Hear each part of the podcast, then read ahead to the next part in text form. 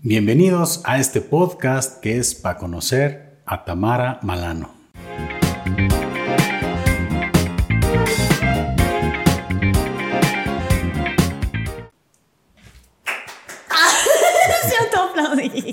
No, Un aplauso todos, por favor. Gracias. Oye, Tamara, pues gracias por, por asistir aquí al podcast. Un placer. Sí. Qué lindo. Qué, cuánta formalidad me encanta. ¿Verdad que sí? Ya, Sí. ya cambié de modo, ¿no? Ya cambiaste. O sea, recién andabas en calzones y digo, Sí. wow, qué. Y ya, o sea, no. Y ahora no, ya se cambió. Dije, ah, Sigo. no, ahora es, en serio. Sigo, nomás es la playera. O sea, no se alcanza a ver. Entonces, Ah, por ese eso. es el, es el truco y lo- los beneficios. Digo, con mucha gente, ¿no? Que se aventaba sus conferencias de Zoom. Ahorita en, la, en lo que era la pandemia, pues nomás la camisa y en pijama. Está bien. Sí, ¿no? Ante todo la comodidad. Claro. Así Este, que todo respire. Que todo respire bien, ¿no? Está muy bien, está muy bien. Oye, pues comentarle a la gente que, pues por fin se da este episodio porque tenemos muchísimo, muchísimo tiempo de conocernos, ¿eh? La verdad, Sí. Muchísimo tiempo. demasiado. Dicen que el tiempo es relativo. Vivencias de... No, de hecho no es cierto. De hecho, no. cuando me conocieron, me, me conocieron vestida de geisha. Exactamente. Bueno, un intento. Hablando de ropa rara. Sí. No, la verdad que creo que fue una de las primeras veces que pude concretar algo tan pronto. Trato, estoy haciendo el ejercicio de no decir cosas y luego no hacerlas. Eh, trato de ser muy honesta con eso porque es lo que quiero recibir también de, de los colegas y de quien sea. Y yo sí digo que hay una de dos. Si digo que voy, es como, va, tengo que ir. Me tiene que pasar algo que diga, ¿sabes qué? No puedo con esto. Y te voy a ser muy honesta. No me gustan Ah. las excusas ni las mentiras. Es como, rara vez te voy a poner una excusa pendeja. Perdón, Ah. ¿te- ¿ah, ¿puedo insultar? Tendría Eh, que haberlo preguntado antes, Por ¿no? favor. Aquí, aquí no, no, no hay límites. Excelente. Perfecto, ¿no? Con eso. No, es que hay ocasiones en las que a la gente le da curiosidad, ¿no? De, de saber cómo es que se dan de repente estos episodios o cómo conectas con la gente. Y esto de que tenemos muchísimo tiempo conociéndonos, pues es un, un- un chiste, ¿no? Porque nos conocimos la semana pasada, digo, no sé exactamente la fecha en la que se Hace vaya una semana. a estrenar el, el episodio. Ah, eso no sé. Y este, pero fue en el cumpleaños de Jerry. Saludos, Jerry. Que, y fue muy, muy casual, digo. De hecho, ya nos estábamos despidiendo. Estábamos mi hermano Diego y yo despidiéndonos de, de- de Charlie.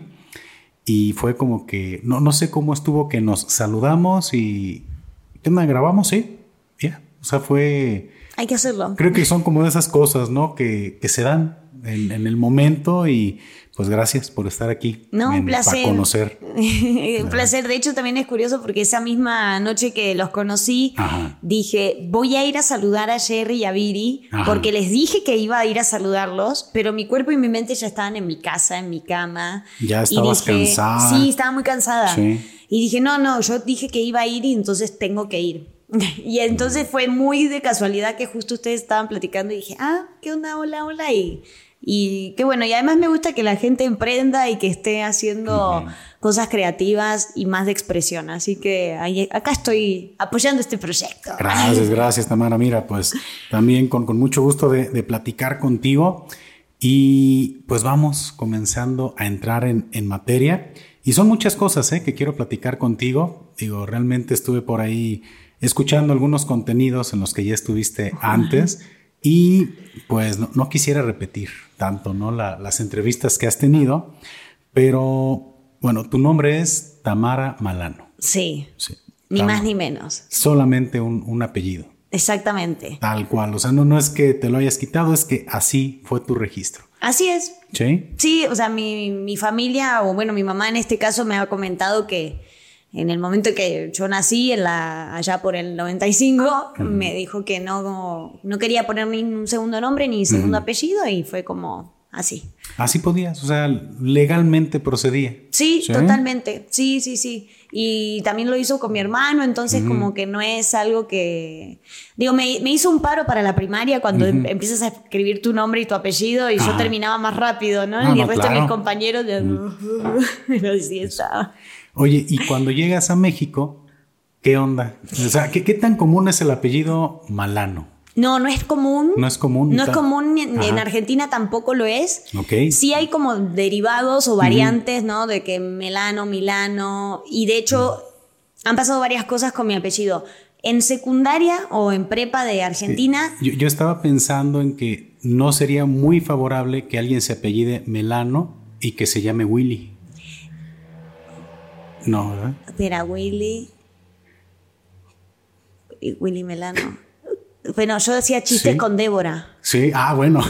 Eh, porque por eso me quedé como Willy, no lo había pensado. Sí, no, es que si, si lo dices. Perdón, es que también deben de saber que Tamara es comediante, entonces Sí, por eso me doy unas cuantas licencias. No, No, date, date, sí, sí, claro que sí. No, es que es que junto es Willy Melano. De- Sigo sin entender el chiste, estoy muy de- mal, ¿no? Sí, bueno, es que de, de olor, de, de huele, de oler. Ah, de bueno. Willy como de... Claro, oler. pero es decir, hay cosas que yo sí. no entiendo todavía, aunque hace cuatro años acá, Ajá. digo como esa expresión eh, debe de ser algo chistoso y yo estoy Willy Melano, Willy Melano y la gente está diciendo no puede ser tan Y- y aparte lo estúpida". está repitiendo, Y lo estoy repitiendo y digo, bueno, para su goce, ¿no? Para su disfrute, para el público sureño capaz como está igual que yo, así como... ¿Qué, qué, qué están diciendo? O lo están no? entendiendo, ¿no? Y yo acá viene... Pero bueno, Pero que cuando llegas tú aquí a, a México sí. ah, y das tu apellido, ¿no veías de repente a la raza como... Es muy difícil el tema de los trámites, más que Ajá. nada. ¿Por qué? Porque de repente no es un nombre común, incluso en Argentina tampoco lo es. Entonces, como que siempre está la duda de ¿es Melano, Milano y todas las de- de- sí, todos los derivados, pero Malano no. Ajá. En secundaria, o por lo menos en lo que sería prepa acá en México, sí me han albureado, pero era algo que para mí era parte de- del chiste. O sea, es como, ah, pues sí, eh, tenía compañeras que me decían anormal, pero Ok. como yo siempre me lo tomé con mucho humor, como que no, no alcanzaba a causar el efecto albur. Ajá. Pero ya después fue para Pero- mí totalmente olvidado. También el doble sentido, el albur, también en Argentina se... Sí, se- sí, sí, es lo primero que se aprende. ¿eh? Ah, es lo primero que se aprende. Entonces, Sí. cuando llegas a México, no... No, no me agüitó ni nada, Ah. pero sí me llamó mucho la atención que tuve como más albur incluso acá que en mi propio país. Ah, no, pues que aquí también en México. pues, Sí, pero porque no sé si era la curiosidad del apellido y demás, y los trámites ni se diga. A veces ya llega un punto que estoy como M-A-L-A-N-O, y, y entonces sí se quedan así, y yo ya estoy como harta y digo, mal, ah, no. Entonces ya la persona que está haciendo el trámite es como, ah, ah, jaja, o sea, o mala, no. Y bueno, está más amable. Está ¿no? más amable, Sí. claro, pero yo ya como que nos vemos y nos reconocemos diciendo, sí, es un apellido bastante Sí. curioso. Dices, sí sé que lo estás pensando. Sí, además creo que en inglés, si Ajá. yo usara como un apellido artístico en la comedia, es como si lo pasas en mal, ano sería como buen pedo, una cosa así. Hágame bien la traducción, ¿ah? luego así de que mal es de que buco el traductor. Pero, pero ¿cómo se traduciría este? No, me hicieron la traducción, un amigo me la hizo, pero no me acuerdo. El punto es que me dijo, Bueno, pero si lo quisieras, pero así literal, pues sería como bad. Porque, Bad espera, ¿no? tenemos un, tra- un teléfono para hacer como la traducción, porque ano, ¿cómo Sí. se dice en inglés? Anus. Pero no hay un Bix Dix, no sé A qué. ver. Había una. ¿Por qué me mando acá en esta? A ver, a ver. ¿Cómo Pues, es? ¿Cómo es? Bad anus sería como. Comenten, a ver, dejen sus comentarios. No, no, no, qué horror, qué horror. Soy horrible con el inglés. Pero A el punto ver. es que me hizo así como, Digo, si fueras anomal el- o mal ano. Ah, ah, bueno, curiosamente aquí como que no está. Es que está poniendo como bad year, pero como si fuera ano- año sin, sin N. Creo que no entendió bien aquí el. el- bueno, Se los envío por WhatsApp, bueno, chicos. yo, yo creo que sería. Pero bueno, me, me habían dicho como que era que, que, que no parecía que fuera mal ano, sino como que, que soy buena onda, como Tamara buena onda, una cosa así.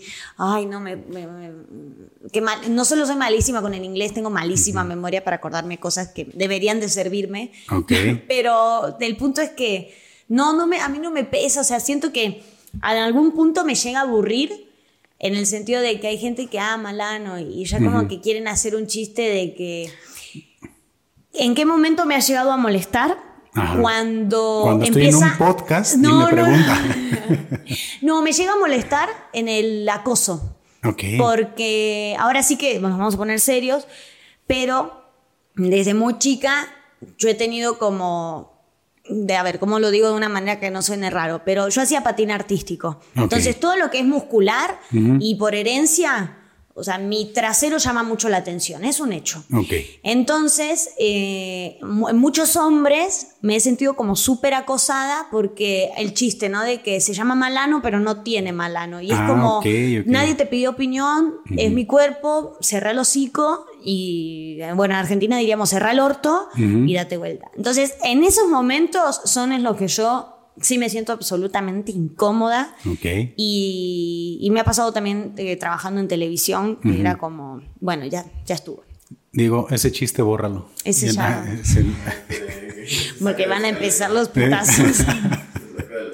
Entonces se lo, lo quitamos. Claro, por eso digo, como si está en el jueguito y todo el cotorreo, lo he usado como en mis rutinas de stand-up, pero no es algo en lo que abordo mucho porque hasta a mí no me es divertido. Yo prefiero abordar cosas que a mí me hacen reír y cuando yo me la paso bien sé que el otro también se la está pasando chido, entonces prefiero hacer chistes que se note que me la estoy pasando bien y no que estoy haciendo cosas por obligación de tendría que hacer un chiste con mi apellido porque pues es mi apellido y es como bueno y es que aquí en México pues pues la cultura no del, doble sentido y la jiribilla y ese ingenio mexicano por eso, como que era una, duda, dije, no le habrás como, no, no sé si la palabra es sufrido, pero sí.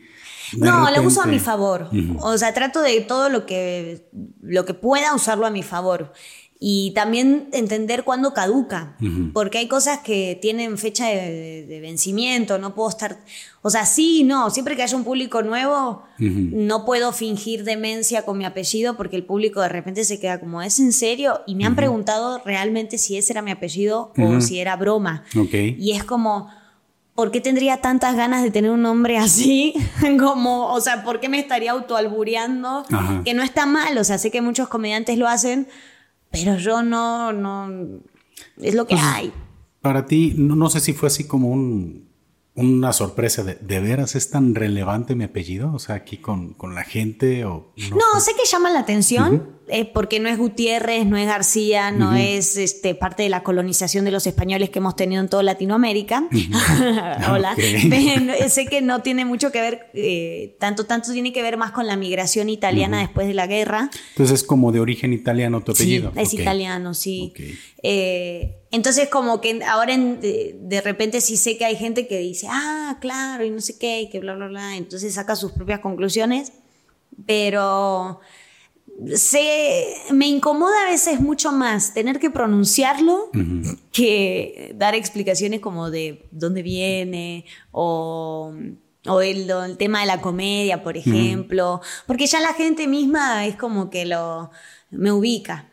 Y es algo que de alguna manera a mí me sirve, porque si yo tuviera, no sé, un Tamara Gutiérrez, es como, ah, bueno, X, pero ya Tamara Malano es como, ah, no, sí, ya sabemos quién es. Completamente notable, ¿no? Sí se distingue. sí, sí se puede uno dar cuenta.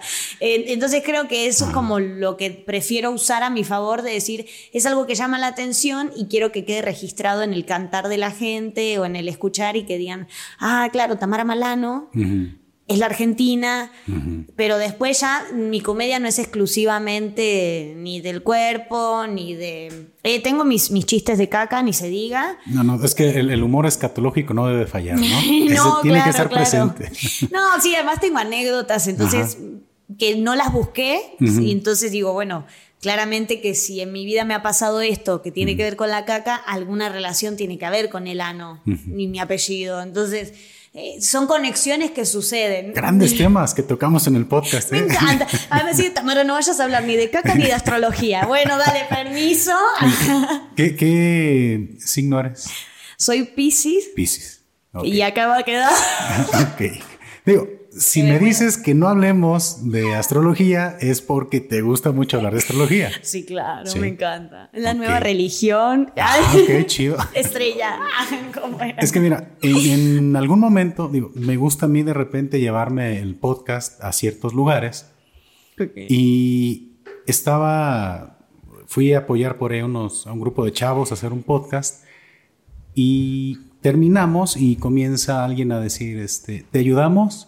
Y le dije, no, no, no me ayudes, yo este, yo puedo solo. Sí, yo, yo lo, pues prácticamente porque le decía hace rato Diego, me gusta a mí como saber dónde va cada cosa, ¿no? Está bien. Y me pregunta una persona que estaba ahí, ¿qué signo eres? ah, caray, dije, algo tira. No, pues soy cáncer. Ah, eh, y el otro, ah. Y yo dije, sí, pero por. Ahora, tú que hablas de astrología o que conoces el tema, ¿por qué los cáncer o por qué le hizo sentido que yo quisiera como mantener eso en... A mí no me hace sentido. Yo pensaría que eres luna en Virgo o que tienes algún tipo de... de, sí, es de esto de mantener las cosas en orden, los detalles. Pensaría más como algo tiene en Virgo, pero no, me, no me guío tanto por el signo solar, porque de alguna manera no somos solo un signo, sino que somos todos. Por eso digo, si yo sí me pongo a hablar de astrología, híjole, en pandemia tuve que aprovechar mi tiempo y entonces me dio curiosidad y empecé a entender como ese tipo de energías y dije, ah, qué loco, cómo se hace esta traducción. Yo soy una persona que he probado muchísimas medicinas alternativas y empecé por todo lo que tenía que ver con la herramienta de la astrología, que te hacen la carta astral, luego la revolución solar. Yo soy tu tía, la que te viene con todas las piedras, con, cosas de que hay buena energía acá, la no limpia, sé qué, la limpia, todo. Yo resuelvo mis problemas prendiendo un incienso. Pero no, y después empecé, empecé, empecé, porque una cosa te lleva a la otra. Entonces, ah, que eh, la astrología, las constelaciones familiares, el árbol genealógico, chin, chin, chin, registros akáshicos, ayahuasca, hongos, temazcal. O sea, de repente es como, híjole, o sea, ¿qué onda con esta muchacha? Pero bueno, tiene que ver como con lo que me llama la atención. Laburar nunca, ¿no? no, no te creas.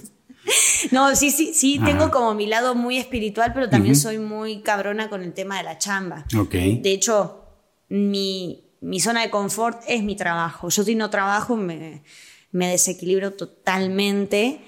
Y en cuanto a esto de que le resonó el tema de cáncer, supongo que tiene que ver como son tus cosas, son tus pertenencias, las quieres cuidar es más como cerrado en el sentido de que mis cosas las cuido. El cáncer es muy de acumular cosas, no sé cómo sea en tu caso, muy de la familia, trabajas con tu hermano. Sí, sí, sí. Bueno, yo así de que... Ah, va, va, va, está interesante. Ahí voy, ahí voy. o sea, pequeñas observaciones, pues te podría decir eso. Ok. Pero no, no me meto mucho más porque no soy una experta en el tema y, de verdad a veces digo, uy, voy a quedar acá ya como... No, mira, pero... Tamara, no digas nada de eso. Sagitario.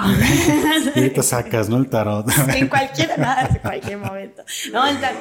¿Eh?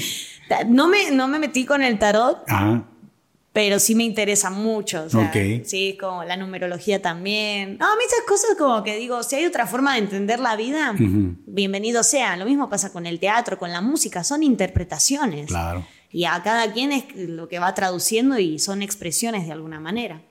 Sí, oye, y bueno, es que hay raza que sí le late mucho, ¿no? Todo este asunto. Yo, bueno, para mí era divertido de repente ver en el periódico los este, horóscopos, ¿no? Bueno, pero ¿Sabes qué es lo más interesante de todo eso? ¿Cómo llega el horóscopo al periódico? Ah, eso es otra cosa de la que no nos cuentan. En 1930, yo esto, no estoy mamando, estoy hablando en serio. Estoy hablando en serio, no porque parece que estoy chamullando acá, que estoy diciendo cualquier cosa. ¿What?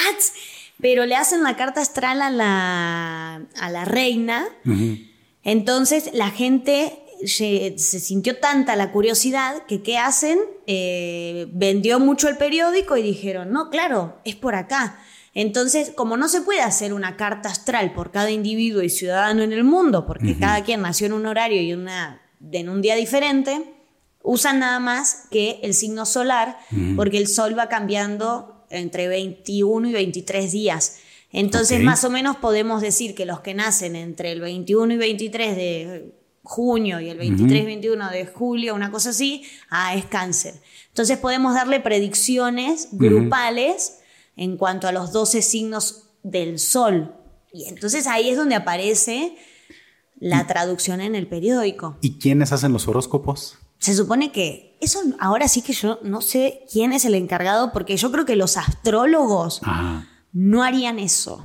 Yo creo que el astrólogo está muy en contra de que haya una traducción de cómo te va a ir en el amor, en el dinero y en la salud a través de tus signos. O sea, es como dividamos el mundo en 12 porciones de pizza Y esta porción de pizza le va a ir muy bien en el amor, pero muy mal en el trabajo, pero medio medio en la salud. Y es como, es muy raro. Por eso hay mucha gente escéptica en todo esto. Y hay una fuente así como que digas, mira, tal fuente de tal este lugar, el, horóscopo está chido.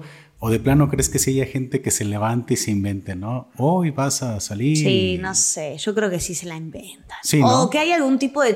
Capaz que sí hay alguien que es un astrólogo y se encarga de dar una predicción. Porque hay muchos, por ejemplo, de gente astróloga y demás, que te hace un eh, predicciones del mes.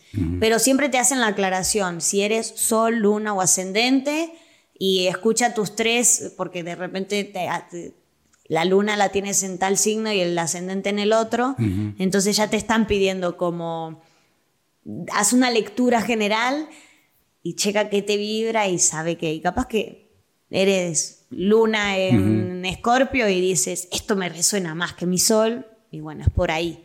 Pero por eso digo, es como muy abierto, en, ahora sí que no sé, ahora en el periódico como tal, sabe. ¿Quién sabe qué, qué rollo se aventará? sabe? Sí, para mí que hay algunos que deben decir, oigan, tiene que salir ya mismo lo del horóscopo, alguno diga algo, es como... Mm. Estabas soltero, ahora tendrás pareja. Vas, a tener este deseo de algo que no habías podido conseguir. Así. Claro. Sí, a veces son tan generales que dices, ¿what? Sí soy, ¿no? Sí, sí soy. Es que hay cosas que también, ahora sí, de, yo he llegado a una conclusión de probar diferentes terapias alternativas y demás, y todo sale de uno. Obviamente que si no resolviste un patrón que se está repitiendo, se te va a salir en la astrología, se va a salir en, el, en todos lados. Es siempre el foco rojo que y sí, mijita, o sea, estás repitiendo el patrón porque aprendiste esto y lo tenés que resolver. O bueno, seguirás viviendo así como quieras, no hay problema. si te conviene. En teoría, sí te ayuda a resolver problemas.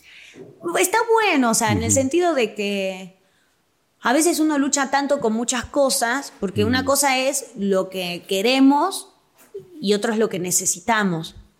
Y eso aplica en todos los aspectos de la vida si de repente yo estoy luche y luche con que quiero, no sé, ser actriz y quiero ir por el camino que se supone que me enseñaron que tenía que ir, pero el mundo me está mostrando otro camino y es como, bueno, dejo de luchar y voy hacia el otro lado.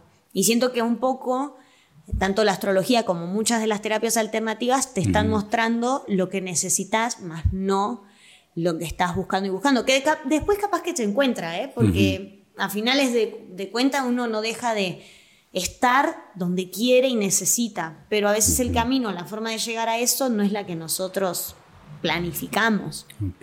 A mí me ha pasado esto en México porque yo vine hace casi cuatro años y el camino o el recorrido que yo hice era como, bueno, si quiero trabajar en esa empresa, tengo que llevar mi currículum a esa empresa.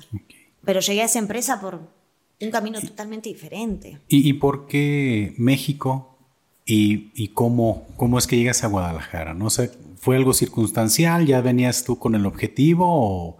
¿O, cuál fue, por ejemplo, el, proyecto inicial? Oh, buenísima pregunta. Hace, ¿qué será? Por lo menos 6, 7 años atrás, que eh, yo estaba como muy esto, ¿no? De lucha y luche con quiero ser actriz y quiero trabajar en este, no sé, en series, en películas. Y Argentina tiene una cultura muy buena, la verdad, de cine, de teatro, pero somos muchos y no hay tantas ofertas laborales para todos los artistas que somos en Argentina. Okay. Y varias veces me he topado con casting de publicidad y que quedaban los extranjeros. Y yo de qué, loco, pero bueno.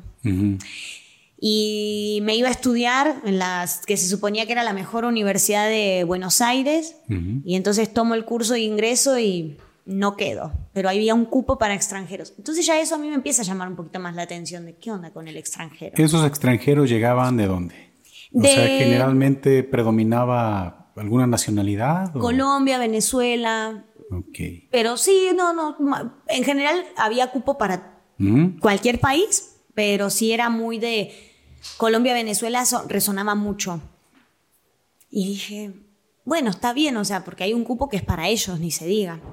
Y bueno, y X, queda por ahí como medio volando. A mí viajar siempre me gustó, es algo que siempre lo, lo tuve de mi familia, de que tenés que viajar. Y en Argentina sí nos dicen mucho que la puerta de las oportunidades está en Ezeiza, o sea, en el aeropuerto, que es algo muy, muy diferente a lo que pasa acá en México, que es échale ganas y te va a ir bien en tu propio país porque pues es tu tierra y que el, mm, bla, bla, bla. Más o menos. No, fue cambiando, ni se diga. Pero sí yo siento, o, la experiencia o con los que me he topado, de que son más de cuidar a la familia. O sea, antes de decirle, vete a otro país, te van a decir, espérate, échale busca, ganas. Busca cómo te puede ir bien aquí. Exacto. Y allá es un rotundo, vete. Es como termina de estudiar y vete. España, TAS, eh, Italia, no sé qué. O sea, ni se diga, España es como que es muy, sonado, pero México pues, sigue siendo Latinoamérica. Y cuando ya terminando mi carrera y demás, eh, yo en ese momento estaba en pareja, que era músico, y un productor artístico les mencionó como que la música que ellos hacían les podía ir muy bien en, México. Y fue como, órale, hay que ir a México. Entonces yo ya dije, sí, sí, México me encanta, porque México tiene una cultura de novelas y cosas de las que yo conocía, y la música, y ni se diga que hay un montón de conectes, y dije, va, México está padre. Empezamos a buscar en qué estado vivir. Mérida fue como el primero que nos llamó mucho la atención. Y este mismo productor artístico nos dijo que Guadalajara era una de las ciudades que más le gustaba en el mundo por el clima, la comida, la gente, la cultura. Es como lo más estable, lo más agradable. Y fue como, a ver, bueno, probamos en Guadalajara. Y si no nos termina de cuadrar Guadalajara, vamos a otro estado. O nos vamos a Ciudad de México, donde se supone que es donde está lo fuerte. Ciudad de México y Buenos Aires son como ciudades muy grandes. Entonces nos fuimos, llegamos a, a todo esto el proyecto era de música, pero lo mismo, o sea, la gente se empezó a bajar, a bajar, a bajar, a bajar.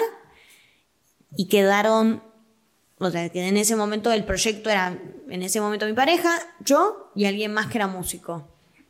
Y dije, bueno, aprendo a cantar porque claramente no... Y tomé clase de canto, todo, porque dije, bueno, voy a tener que cantar en una banda, no sé qué. En ese entonces, eh, quien era mi pareja tiene un accidente de tránsito, se le rompen las piernas. Eh, Caray. Sí, entonces el proyecto se atrasa. Todo eso en Argentina. Todo esto en Argentina, se, se, modifica el proyecto y termina siendo un grupo de improvisación teatral, porque yo estaba buscando hacer un monólogo y entonces aproveché que ellos estaban ahí para que me, me echen la mano con unos ejercicios que tenía y fue como, pero este es el proyecto, listo. Se sumó alguien más y entonces quedó un cuarteto de teatro improvisado. Hicimos un año y medio, casi dos de funciones en Argentina y una vez que ya estaba consolidado y que tuvimos todos como los, los ahorros y bla para viajar, fue como, bueno, ahora sí nos vamos a Guadalajara. Llegando en diciembre del 2019 y en febrero 2020 estalla la pandemia, entonces fue todo una búsqueda de vuelta de qué vamos a hacer y que bla, bla, bla, bla. Se retoma el proyecto más adelante, pero en el medio pasaron muchas cosas, o sea, en el medio yo me separo, afortunadamente, eh, son como muchas sin, sin, sin, sin, sin que empezaron a salir y dije, va, tiene que dar vuelta a este proyecto. Y en el medio sí, o sea, en lo que yo buscaba también qué hacer con ese proyecto, a mí me salieron otras cosas. Ok. Entonces, a ti te tocó llegar con el proyecto a México y sorpresa. Llega pandemia y te quedaste. Y en ese momento, ¿Qué, hiciste? O sea, ¿venías tú ya con algún capital? Este, mm. ¿Venías? ¿Qué fue lo, lo, que en su momento comenzaste a hacer como para sobrevivir, ¿no? Subsistir aquí en México. Eh, bueno, eh, principalmente uno cuando viaja con planes de, bueno, me quiero quedar a vivir, pero no sé cómo voy a estar en, a nivel económico. Eh, yo traje ahorros. ¿Sentiste que fue caro llegar aquí a México? Leve, leve. Ahora sí, eh, ahora sí hay un cambio muy, muy brusco, es un escalonazo, pero en el momento en que yo llegué, no tanto, por la diferencia del, peso argentino al dólar y todo el cotorreo. Pero sí llegué con ahorros de cuatro años para decir, tengo que vivir por lo menos nueve meses sin trabajar. Sí, no, no, o sea, no, hay gente que, que chida, se lanza a vivir la aventura y vivir del, de mochilero y demás. Yo dije, para, yo quiero vivir bien, porque estoy dejando un, dejé un trabajo que me gustaba mucho, no era de, mi vocación, pero era maestra de teatro primario y tenía, o sea, tenía una lanita, tenía un seguro, o sea, no estaba mal, pero no, yo no me veía toda mi vida dando clases, por lo menos no en una escuela amaba ese trabajo, pero realmente tenía una ambición de decir, a ver, hay que intentar ser actriz en otro país, a ver qué pasa. Y si, bueno, si no es, se regresa uno a donde ya sabe que se la armó y se arma de nuevo. Y entonces me llego a Guadalajara con los ahorros que había. Y de esa manera fui como sobreviviendo. Después me salieron como pequeños trabajitos donde, ah, un extra de película, con esto jalo dos rentas, ah, un poquito acá, un poquito acá. Y en lo que yo iba buscándole era de que, bueno, a ver, voy a intentar ir a la televisión o al radio para ver si puedo tener un trabajo fijo y que bla, que bla, que bla, que bla. Y en esos, en ese primer año de pandemia sí fue mantener los ahorros dentro de lo que yo tenía de que chambitas, y en algún momento trabajé en un café y en otro momento era, trabajé como reclutadora de agentes de seguros. ¿A poco? Sí, no me tocó reclutarla a Sherry, pero sí, no. reclutadora de agentes, de, seguros. Una cosa, sí, o sea, cuando estaban en un café. Ajá empecé a trabajar y estaba muy harta porque la persona que, era la dueña del café era muy nefasta. Ok. Y entonces me harté, me harté, me harté y una chica con la que había trabajado para hacer unos este, como videos de Facebook y todo el show, estaba yo tan harta que lo externé y dije, estoy harta de trabajar en este café porque me explotan, que no sé qué, que bla, bla, bla. Eh, además me están promete y promete mi visa de trabajo y no lo están haciendo. Y, o sea, porque yo estaba en busca de legalizar mi chamba. Y ya la chica me dijo, a ver, déjate, voy a recomendar con un jefe mío que tengo y que, agente de seguros. Y yo era reclutadora, o sea, tenía que hacer como eh, RPP, sería como relaciones públicas y ir jalando gente que quisiera ser eh, agente de seguros y así con eso fui como sobreviviendo hasta que logré consolidar finalmente de ya tener la residencia con el permiso de trabajo y bla, bla, bla. Pero fue una gran búsqueda. Porque además vas con abogados que te dicen, ah, ¿querés tener tu visa? Casate. No, sé, si es una decisión que se tome así a la, ligera. Lo he considerado en algún momento, pero fue como, no, no, no, no. Y ya hay otras opciones y que cuadraban mucho más con mi situación y era como, es por acá, y un pasito y otro y otro y otro, hasta que finalmente ya al fin, residencia, permiso de trabajo, todo legal. pero sí fue muy duro. Pero bueno, es que se puede hacer, se hace. O sea, uno tiene a finales del día uno sobrevive. No sabemos cómo, pero se sobrevive. No, no digo, el instinto, ¿no? De supervivencia está ahí y es buscarle, ¿no? Qué interesante que te hayas dedicado al tema de la recluta de agentes de seguros, porque mi trabajo es que soy agente de seguros. ¿Quieres que te reclute? no, ya, lo dejé igual. No, no, yo, yo, yo, trabajo para una compañía, ya, este, de manera, pero se me hace muy curioso que me comentes porque pues no sé, mm, igual me comentas en un momentito más con quién estuviste. Dale, sí, sí, sí. Pero. No, y que te sorprendería. Hace poquito tuve una conversación con mi jefe del ah, radio. Y me dice: Es que se me chingó la batería. Y le dije: ¿cuántos años tiene tu batería? Me dice dos años y medio, así que, y le dije, híjole, yo creo que ya la tienes que cambiar. Entonces le empecé a dar como datos muy duros y así se quedó como, pero ¿por qué sabe tanto de baterías? Y le dije, ah, es que estuve trabajando como más de un año con baterías de, de carros. Pará, loquito, que estamos acá grabando un podcast. Que querían que, que se arme el switch. Ándale. Pará que estamos grabando de mi experiencia. Ay, bueno, tú me dices que, en qué me quedé, ya me olvidé.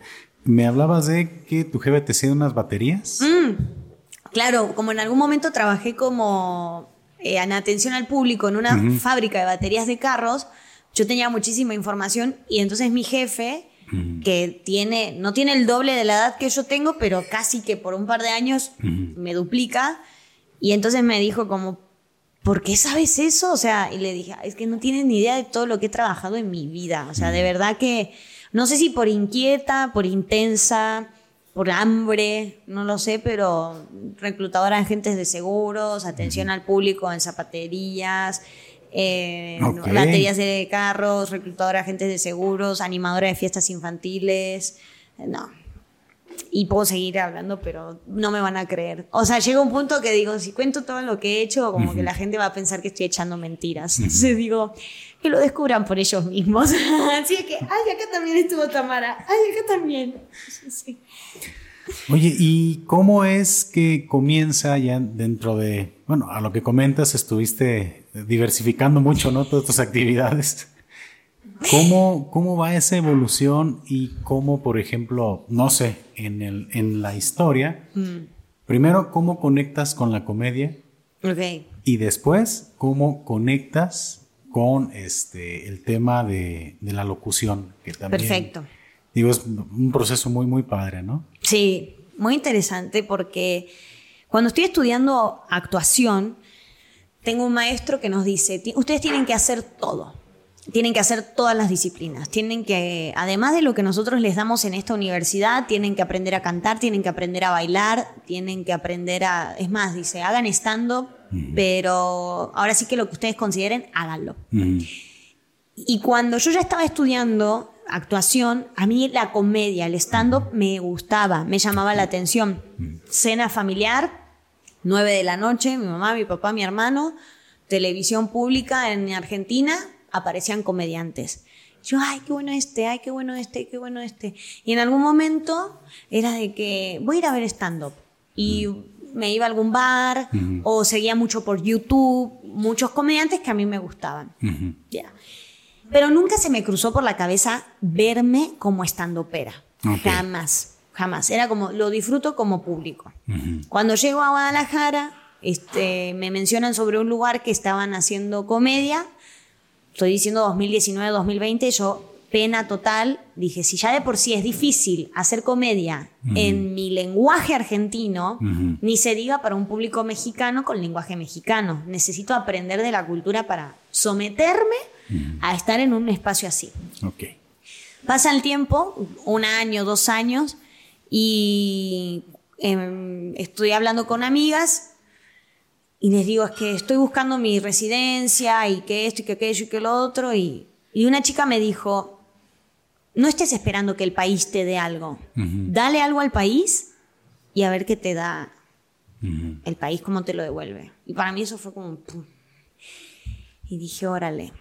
Y entonces en ese momento yo ya estaba como en conexión, si se quiere, con lo que Jerry estaba haciendo y empezó a como a resonar un poquito que, ah, porque ahí estando en, en, en Guadalajara, pero está tal y está tal y este, a ver, entonces empecé a ir a ver la comedia y dije, ah, no está muy amable, el espacio es a gusto, creo que, ah, y en pandemia empecé a escribir. En pandemia yo estaba escribiendo relatos de lo, de lo que me estaba pasando, pero además sketch de, de, humor.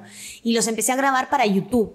Entonces me empiezo a grabar y a editar, grababa y editaba, grababa, editaba y publicaba. Y entonces eran sketch de humor, recomendaciones de películas y además relatos, que yo grababa un espacio, ¿eh? pero yo estaba, o sea, tenía como esas tres cosas, digamos. Entonces ya con esa base dije, yo creo que puedo escribir una rutina de cinco minutos. Escribo la rutina y la presento.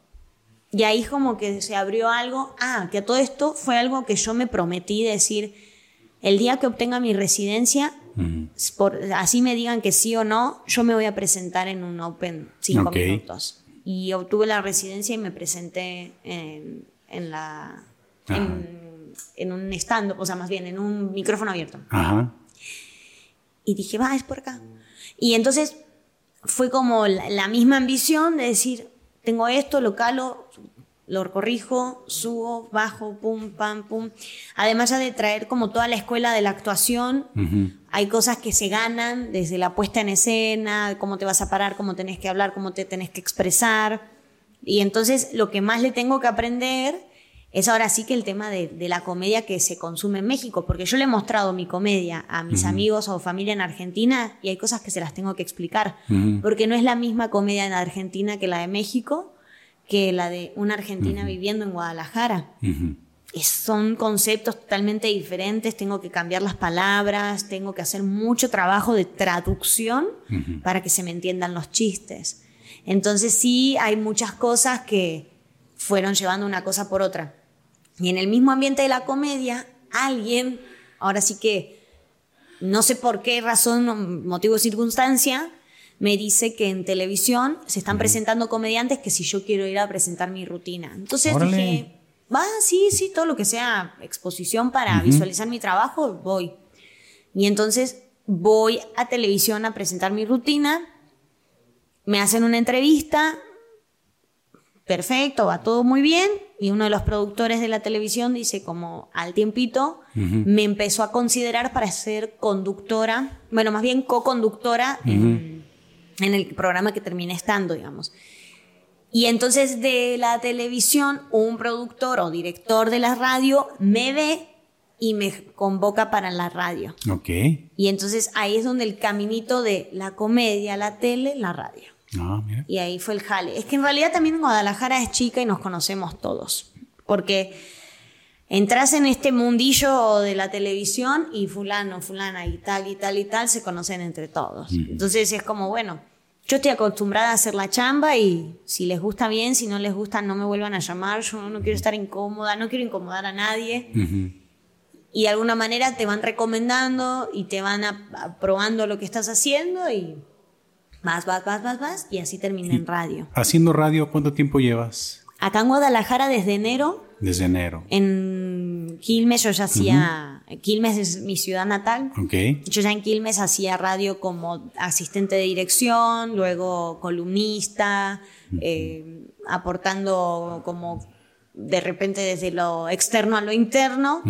Y llegando acá ya hice un programa de radio también que era todos los miércoles, una hora también, de que relatos, invitados, música y se terminaba. Y entonces sí. ¿Y cómo ha sido tu experiencia? Porque una, una pregunta que, te quiero hacer mm. es, ¿qué opinas, por ejemplo, de, del formato del podcast, no? Que esto es muy similar o muy parecido a lo que pudiera ser un programa de radio. ¿Tú qué opinas del formato del podcast? ¿Crees que está en buen momento? crees que es un formato, no sé, digo, tengo como esa curiosidad, porque tú estás todos los días, me imagino, ¿no? Al micrófono. Sí, todos los días. Experimentas tú una, no sé, una forma de, comunicar y qué opinas tú de un formato como este. Porque aparte vi que también tenías algún contenido en, YouTube, ¿no? Me comentabas. Y también quisiera ver que me platicaras cuál fue tu experiencia, ¿no? Bien. Bueno, ¿por dónde empiezo? Yo mm, siempre digo que quiero hacer o hago lo que quisiera escuchar o consumir. Entonces, los podcasts para mí son de, o sea, yo a la mañana escucho podcast, yendo al trabajo escucho podcast, llego a mi casa y sigo escuchando podcast. Okay y la radio es súper compañera, porque voy también intercalando entre que si a la mañana escuché la radio, entonces a la tarde escucho un podcast. No hay día en mi vida que no escuche un podcast, de lo que sea. Puede ser de cosas paranormales, de salud mental, de astrología, de entretenimiento en general. No tengo como un... Yo consumo muchísimo de todos los podcasts que me recomiendan también. Y me parece un formato muy agradable porque lo que tiene el podcast y la radio es que las dos son compañías. Lo que tiene el podcast, a diferencia del radio convencional, es que tiene una imagen. Entonces, si algo sucede a nivel visual, no, no, se pierde. Y puedes verle la cara a la persona y la conoces y cómo habla y cómo se expresa. En el radio vas construyendo esa imagen. Entonces hay algo medio mágico del radio que tú escuchas una voz bien sexy y dices, no hombre, esta persona debe ser increíble, ¿no? Y cuando le ve le faltan los dientes, o sea, no se sabe pues. Pero no, no, quiero decir como, que le faltan los dientes feo, no, no quiero decir eso, sino como no, hay una desilusión. no, no, porque también uno como que empieza a decir esto es lindo, esto es feo. No, sino como que uno construye una imagen y ah, no es lo que estaba esperando, ¿qué onda? Y capaz que se te destruye el... A toda la gente que ha trabajado en radio sí lo ha expresado. Sí. De hecho, platiqué yo con un camarada que es de Atotonilco. Este, no sé, quizás en el medio se, se ubicarán, Poncho Camarena. Él está Sí, colega, lo conozco. Ajá. Ah, bueno, él es de Totonilco. Precioso. Yo soy de Totonilco también, de donde eh. es este Poncho, y ya tengo un, un, par de episodios con él.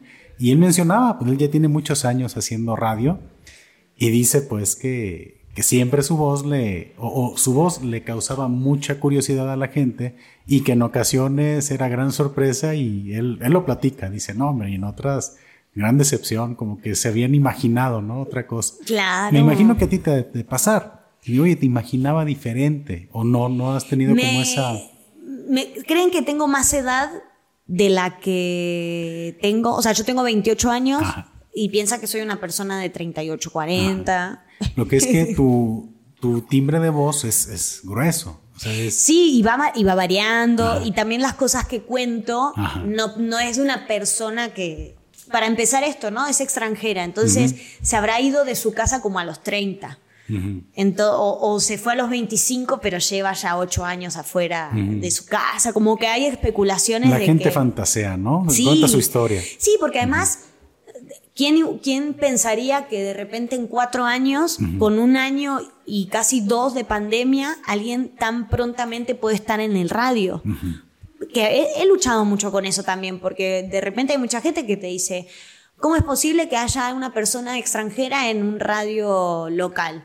Y se enojan conmigo porque yo soy extranjera. Y es como, bueno, pero es mi chamba y es mi lucha y yo tengo que comer. Y si este lugar lo puede ocupar alguien más, que venga y que lo demuestre. Ah, no, pero sí, de verdad, no, el lugar, yo no digo que, que yo sea la mejor en lo que hago, pero de alguna manera soy la persona que ha llegado a ese lugar por un montón de circunstancias y alguien dijo que yo tenía que estar ahí y lo estoy ocupando y lo hago desde el lugar más respetuoso y profesional que puedo. No me voy a no, no, vengo acá con aires de que yo soy la mejor porque, porque sería un error y me estaría crucificando yo sola en creer que si algo estoy haciendo no hay posibilidad de crecer, no, ya perdí. Entonces, si hay como esto del tema de la edad, es quien creería que en tan poco tiempo pudo haber llegado al radio. Porque de, de, repente hay mucha gente que, esto que te decía, ¿no? De que uno hace lo que se supone que debe de hacer, más el otro camino donde realmente te lleva. Y hay gente que sí, ha estudiado acá, se ha hecho periodismo con un montón de gente, se la sabe realmente todas, todas, todas. Y híjole, y está esta, ¿qué onda? ¿Por qué? Ay, porque es argentina. Y no, o sea, no, no, no todo se reduce a que soy de otro país. Pero ¿cómo te, te, hago entender eso? Porque yo ya no, lo explico. Las cosas están y cada quien está en el lugar que tiene que estar, punto. Y no es una cosa de merecimiento ni de, ni de meritocracia, porque no, estoy, no, no, no creo que el que más trabaja tiene más oportunidades. Jamás eso funciona en el mundo. Tiene que ver con conexiones, tiene que ver con sacrificios. Yo sacrifico 8.000 kilómetros de distancia, sacrifico no ver a mi familia, o sea, si hay un montón de cosas que no se ve, ¿no? Porque desde lejos no se ve, lo dice la rola. Eh, claro que ven una mujer eh, joven y dicen, no, claro, o sea, tiene juventud, es extranjera. Obvio, le superliaron ese lugar porque pues es morra extranjera. Bueno, chido, si crees que por eso yo estoy en ese lugar, híjole, qué lástima porque no vas, no abrís tu cabeza y no puedes ver más allá. E, es es una lucha, es una lucha. Y lo he sufrido más este último tiempo que apenas que llegué a Guadalajara. Mm. O sea, si sientes que la, raza de repente no es tan amable o... Pues yo creo que comienzas a, a darte a notar, a, sobresalir y ahí es donde comienza. ¿Cómo, Mm. ¿Qué tan diferente es esa cultura, no sé, laboral? ¿Qué tan diferente es de, Argentina? O sea... ¿En qué sentido? En el tema de, de, esos comentarios, ¿no? ah, no, somos iguales. Sí. Gente culera hay en todo el mundo. Eso. Sí, ah. sí, sí. No, además México y Argentina están cortados por la misma tijera. El argentino se cree un acá por ser argentino y el mexicano se cree acá porque es mexicano y es, mira, te voy a hacer un comentario bien. Siempre ha habido como una lucha de egos, ¿no? Entre México y Argentina. no lo quiere nadie. O sea, Argentina nadie quiere gente argentina en su vida. Y yo lo tengo muy en claro. O sea, yo como argentina no quiero. Hay, gente que, es argentina que digo, ay, que se calle, que se vacha, que se vacha. o sea, que de verdad digo, ¿y este qué viene acá? O sea, que sí sé que en muchas cosas insoportables. Mm. Pero no, es lo mismo que pasa de que no porque el negro es negro te va a robar, no porque el blanco es blanco es bueno y no te va a hacer nada, no porque el argentino es argentino es, mamón. O sea, ya cuando empezamos a meter a todos en la misma bolsa estamos haciendo cualquier cosa. El problema está en, claro, lo que tú dices, cuanto más exposición tienes, y vienen más cuchillos que te van a, más tomatazos que van a llegar, porque mientras que a mí nadie me ve, y me ve mi mamá, y me ve mi abuela, y me ve mi prima y mis amigas, eres la mejor, te amo, eres una... Eh, bla, bla, bla, bla. Pero de repente comparto comedia en redes sociales y no falta el hombre blanco privilegiado, perdón que lo diga de esta manera, que te dice, es que las mujeres no hacen reír. Bueno, chido, hace tu comedia. O bueno, chido, a ver, hazme reír. O, ¿y tu comedia dónde está? Ah, no haces comedia. Entonces, ¿con qué derecho y con qué criterio me vienes a decir? Va. Mujeres contra mujeres, ¿no? O sea, es que me ha pasado en la radio en la que trabajo que hay personas que han llegado como, ay, es que es demasiado flaca. Ah, no, en, bueno, en esta radio no fue en la anterior. Es que es demasiado flaca, no hay como las mexicanas que son más acá. Y yo así como, no, a mí, neta, su comentario fue como, pero yo qué pienso, si hay una persona de mi misma contextura física, se lo va a tomar personal y va a creer que su cuerpo no está chido. Entonces yo no dejo de ser una representación para muchas personas, de una generación, de una cultura, de un, de un cuerpo, de lo que sea. Entonces yo trato de que esas cosas, en lo posible, no darle importancia, pero también me gusta decir, acá no va. Y si un comentario no me gusta, lo borro. Okay. Sí, yo soy de esas de que, ay, no, no, no, o sea, este comentario está fuera de lugar, se va. Chao. Yo creo que sí, ¿no? Digo, se va. Es, mi, video, yo dejo que se comente lo que yo quiera. Así, chao. Y hay gente que opina lo contrario, pero yo creo que al final, pues tú decides, ¿no? Digo. Sí, porque además abajo del. Es que la expresión es la expresión y nosotros tenemos el derecho para expresarnos. Claro, con respeto todos nos podemos expresar pero insultando o generando violencia, ¿para qué? Y en el anonimato que te da un celular y que te da el internet. Sí, porque el usuario 0805 negrito, que porque guion bajo, es como... No, y aparte puedes crear un perfil este, falso y ahí puedes estar tú atacando, entonces pues, pero la realidad es que siempre el comentario negativo le va a ganar a los 100 positivos, ¿no? Entonces. Uy, sí, es difícil. Yo trato de no atascarme igual con eso, de, recibir realmente, porque tampoco, tampoco creo mucho en los, comentarios positivos, porque sí son lindos, en el sentido de que sí son como un apapacho, pero no es que diga, ay, sí, cierto, sí, soy muy buena en esto porque me lo dijo tal usuario. Es como, qué bonito de tu parte que tires buena vibra, que te guste lo que hago, que estés apoyando mi trabajo y, el, y lo veo desde ese lugar. No, no es tanto el, qué bien te ves, ¿no? Como, bueno. Porque, por ejemplo, si alguien me dice, ay, qué bonita, no sé qué. Pues la neta yo no trabajo en mi imagen. o sea, la neta no, no es algo que yo me preocupe demasiado.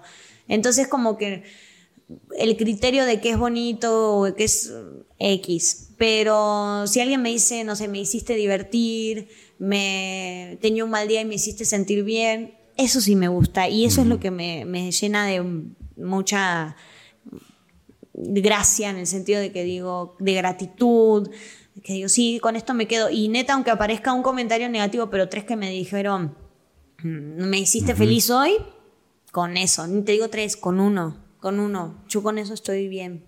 Sí, no, no, ahora em, aprendí a, pedir opinión a quienes corresponden y también es, en entender que los medios de comunicación, obviamente que al principio me generó muchísima ansiedad, a tal punto, mira, te voy a contar una anécdota. Yo trabajaba con una red social de acá de Jalisco que hacíamos recomendación de comida y yo no como carne. Okay. Soy vegetariana. Pero eh, muchos clientes querían que yo probara su carne. Entonces, yo hacía la aclaración, yo no como carne, pero para tu contenido yo voy a hacer la, la prueba, pues. Entonces, lo que hacía era, se hacía un corte de carne, se se probaba, pues, se cortaba la cámara y yo me lo sacaba.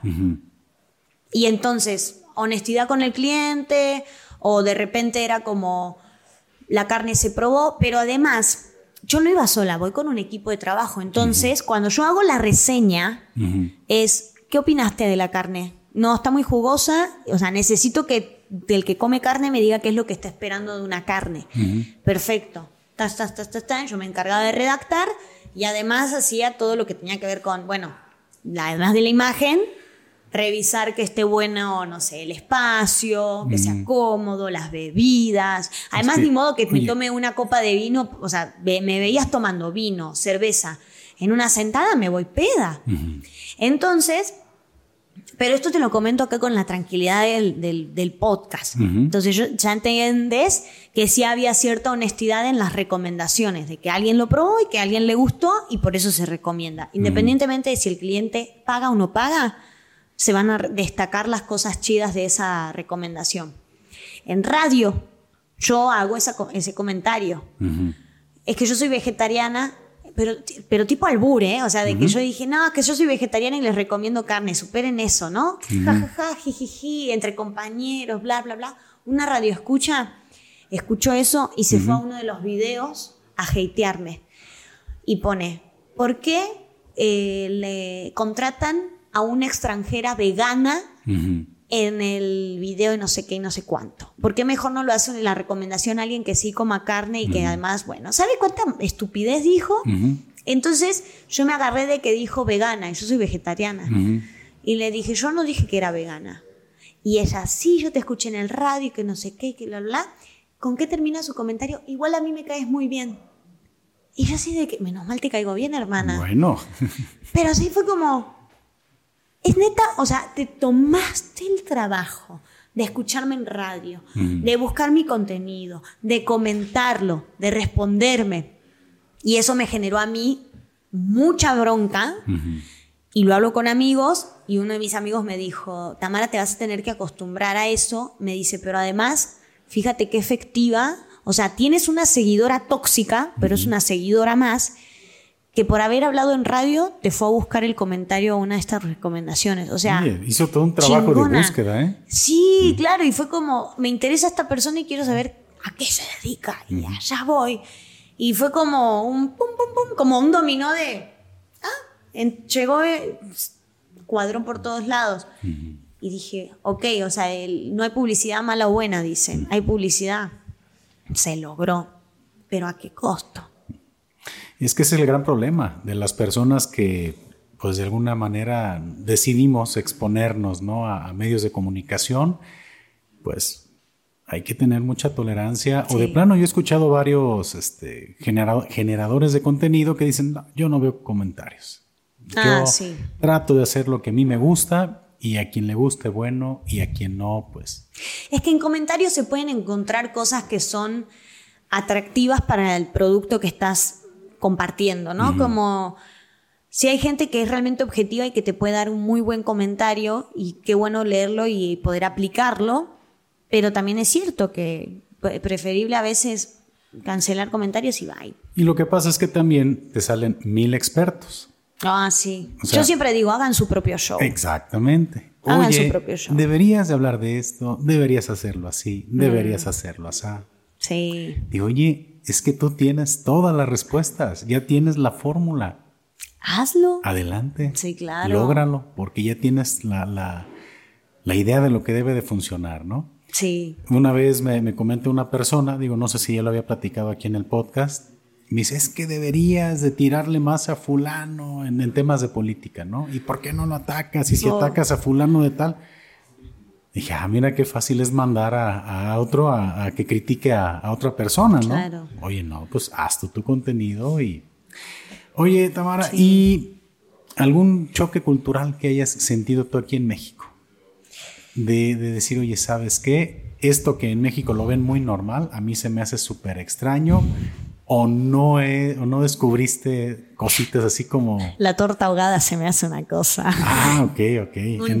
No, no te creas, no. Ah. Eso, eso sí, no, todo lo que es comida lo, lo acepto porque, como digo, hay una historia detrás y es increíble. Choque, choque, choque cultural. Un poquito el tema de las bolsas de plástico, eso sí que se consume mucho, es lo único que podría decir como a nivel ah, gastronómico, ¿no? El choque cultural es constante en cuestiones de palabrerío, por ejemplo. Eh, uno habla español y acá se habla español, pero se habla otro tipo de español. O sea, yo tengo que hacer traducciones, eh, las verduras no son, no, o sea, no, no todo tiene el mismo nombre. Pensar para mí a veces en algunas cosas que voy a decir, híjole, o sea, incluso hay momentos de las rutinas de stand-up que son improvisadas, porque improvisas con el público, a mí mentalmente me cuesta muchísimo porque necesito hacer una traducción.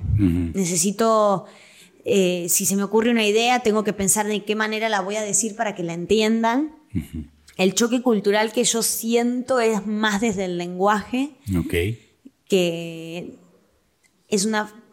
¿Cómo te lo explico? Pero yo me subo a algún eh, carro de plataforma, voy a una tienda que no es la habitual a la que voy, o me topo con alguien que es la primera vez y generalmente el comentario es, tú no eres de aquí, ¿verdad? y eso... Detectan pues el acento, ¿no? Primero. Sí, sí, sí. Y eso a veces eh, es como, híjole, es un recordatorio de alguna manera de, claro, yo no soy de acá.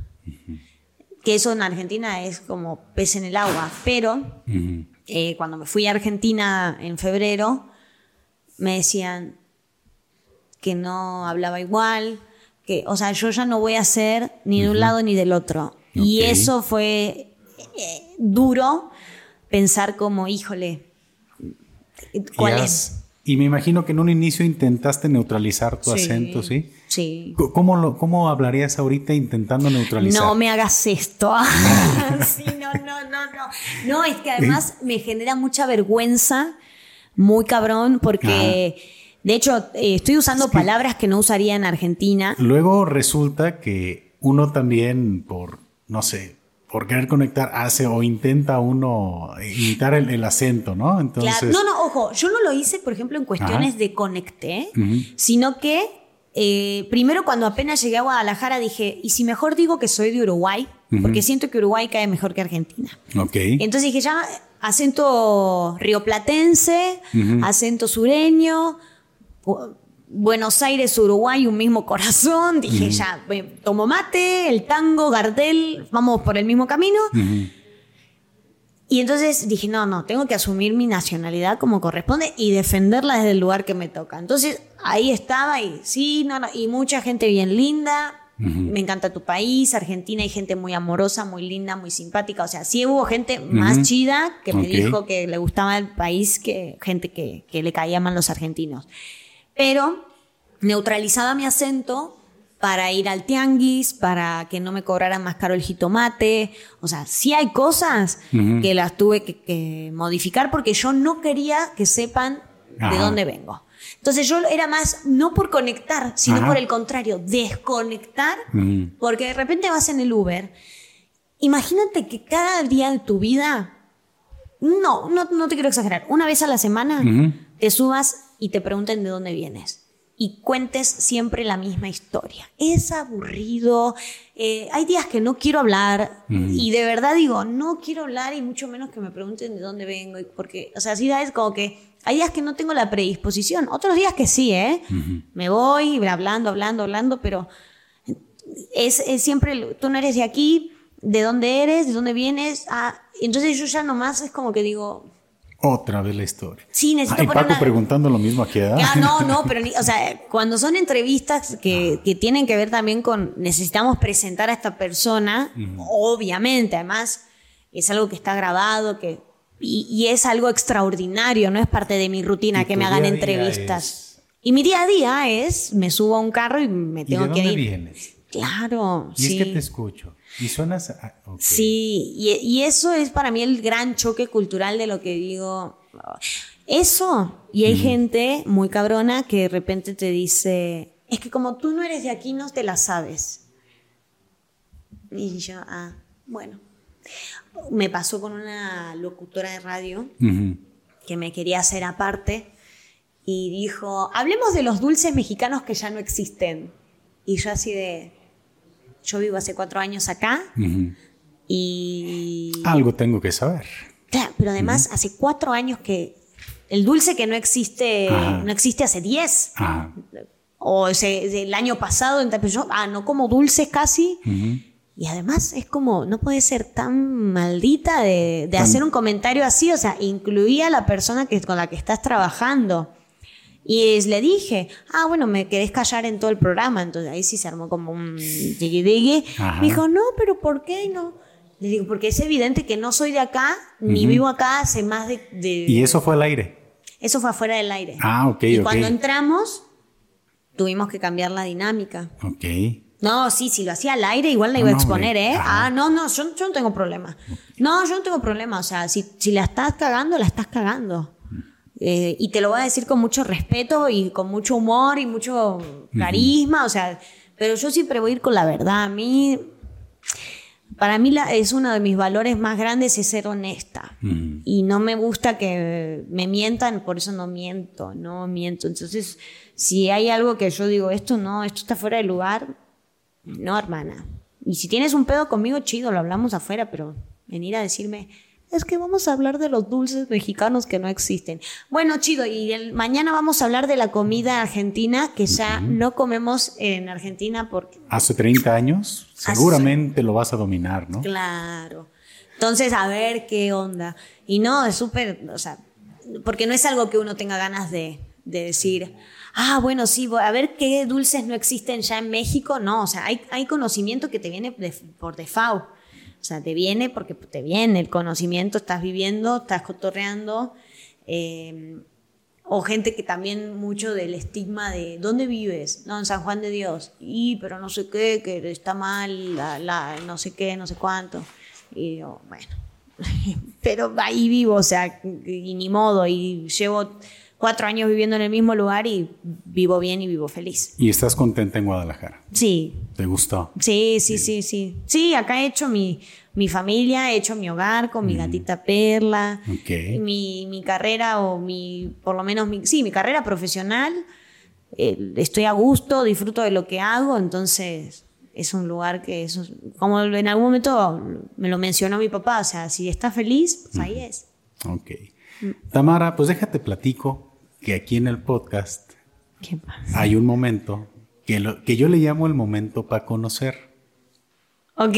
Así se llama el podcast, para conocer. Y este momento es en el cual yo me doy la libertad de hacerles un pequeño detalle que yo elaboro con mis manos. Ah, es un collage. A ver. Y esperemos que sea de tu agrado. No mames. ¡Ay, dibujas! ¿Lo puedo mostrar a cámara? Sí, claro. Claro, porque así se llama el podcast y es un cómic. Ay, no, me hiciste, o sea, me hiciste más, muy guapa, o sea, así de que dibujame más seguido. no, ay, qué linda está. ay, gracias, qué bonito. Me encantó. Hasta estoy mamada. Wow, esto lo voy a poner en la puerta de mi casa. Alguna vez estuve mamada. Ah, gracias, qué lindo. ahí es, es, algo de lo que trabajo y pues es en, agradecimiento por el tiempo que se dan este, de aquí de venir a platicar y creo que es un, un tema padre también para ustedes. No, y, bueno, Nada, muchas gracias. Yo siempre agradezco los espacios para expresarse y compartirse un poquito más. Así que gracias por la invitación, por el dibujo, por la plática. También me voy con una muy buena plática. Así que muchas gracias. ¿Qué sigue para ti, Tamara? ¿Cuáles son los proyectos a futuro que continúan? Pues ahora sí que intentar trabajar lo menos posible y, ganar más dinero es como lo que todos. lo que yo quiero en mi vida. Eh, sigo en la radio sigo de 8 a 10 de la noche en Romance 99.5 ahí cuento historias personales mías de la gente. Es un espacio muy lindo muy a gusto muy ameno acompañando a la noche me encantaría compartirles, bueno, voy a tener este masterclass también de improvisación y quiero hacer más cosas, pero me tiene que dar el tiempo. Así que yo siempre digo, síganme en redes sociales y ahí se van a enterar de todo lo que, lo que se vendrá. Así que ahí me encuentran como Tamara Malano como me llamo y como soy.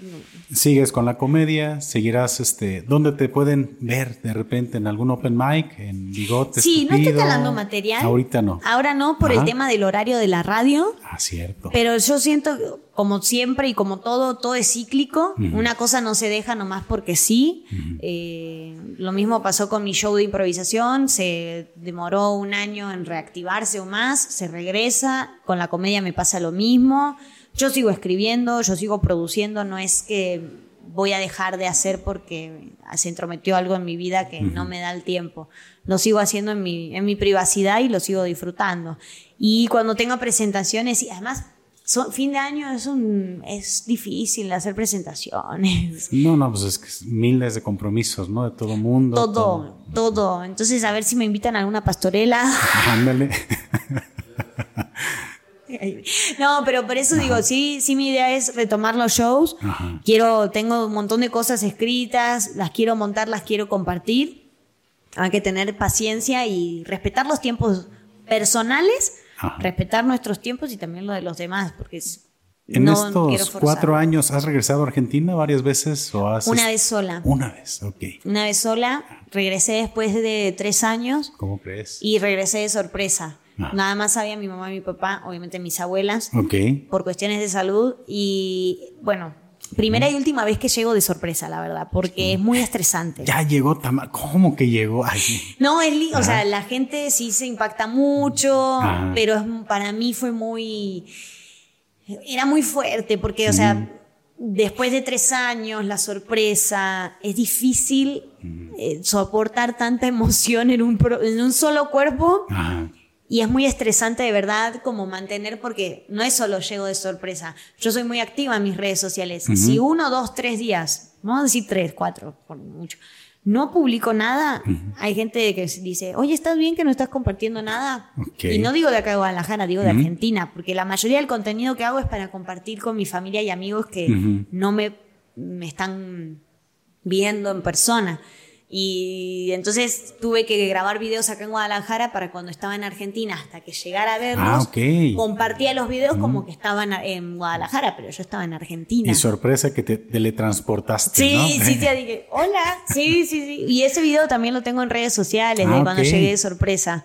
Ahí para que también, si se quieren, mucha gente dice que se ha puesto a llorar que no, no, conozco a tu familia, pero pues estoy llorando. Ok, ok. ¿Y eso dónde lo encuentras? En, en, eh, no, en TikTok. Señora no maneja TikTok.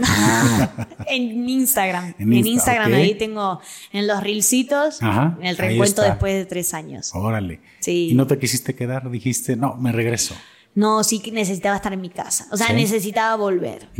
Es muy lindo reencontrarse con la familia, pero sé que es muy utópico porque en realidad no todos los días vas a ver así a tu familia. No, digo, es el reencuentro, qué bonito, pero... Sí, y ni se diga que la, seguridad en Argentina está más áspera que, cuando yo me fui. Hay más inseguridad, muchísima más inseguridad que acá en Guadalajara. Entonces, yo no, no, estaba tan tranquila.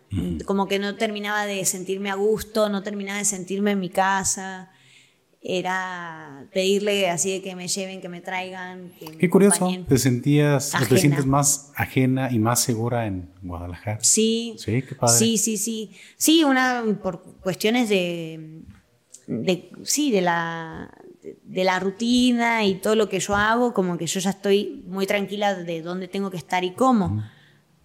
Cuando te sacan un tres años y vuelves y no está todo igual, es como, ¿y acá qué pasó? Y cambiaron las calles. No, todo. No, no, si las, las, cosas pueden cambiar de una semana a otra, un día a otro, imagínate tres años. Sí, por eso. Entonces sí me sentía muy ajena y era como, bueno, qué feliz que estoy acá con mi familia y con mis amigos, quiero volver a mi casa.